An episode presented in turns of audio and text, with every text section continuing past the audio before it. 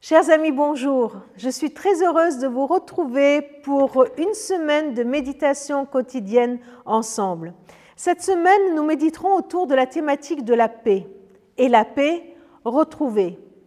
Ce thème de la paix est très développé dans la Bible. D'ailleurs, rien que le mot paix est employé plus de 374 fois et euh, a une richesse et une diversité de sens qui sont très grandes.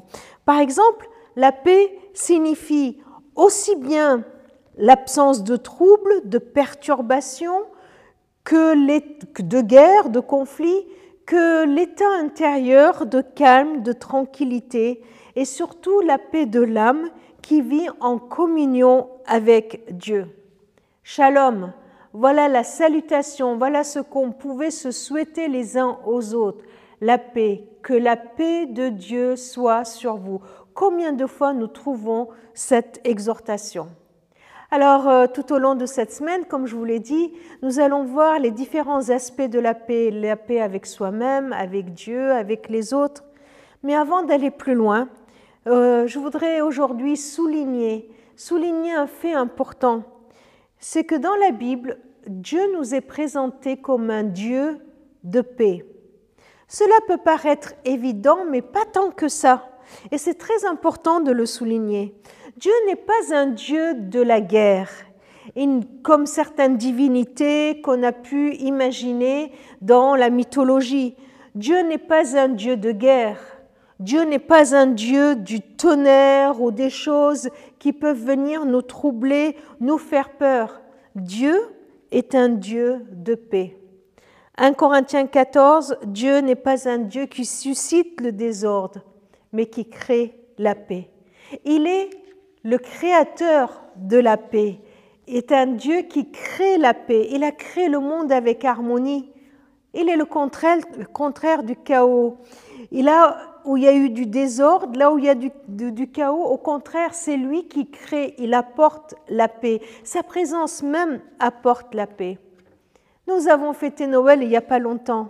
Jésus, il est appelé prince de la paix. Dans Ésaïe 9.6, il nous est dit que qu'un fils nous est donné qui sera le prince de la paix. Qui dit prince dit autorité, dit une question de, de règne. Eh bien, Dieu, non seulement il veut la paix, non seulement il veut que tu sois en paix avec lui, avec les autres, avec toi-même, mais en plus de ça, avec lui, sa présence est la paix. Il est la paix. Un peu comme l'amour, Dieu n'est pas que quelqu'un qui aime, mais il est amour. De même, Dieu est un Dieu de paix. Psaume 85, je vais écouter ce que dit Dieu. Le Seigneur parle de paix pour mon peuple, pour ses fidèles, pour ceux qui lui font à nouveau confiance. Et enfin, je voudrais conclure avec Romains 15, 33 qui dit Que Dieu, source de la paix, soit avec vous tous. Amen.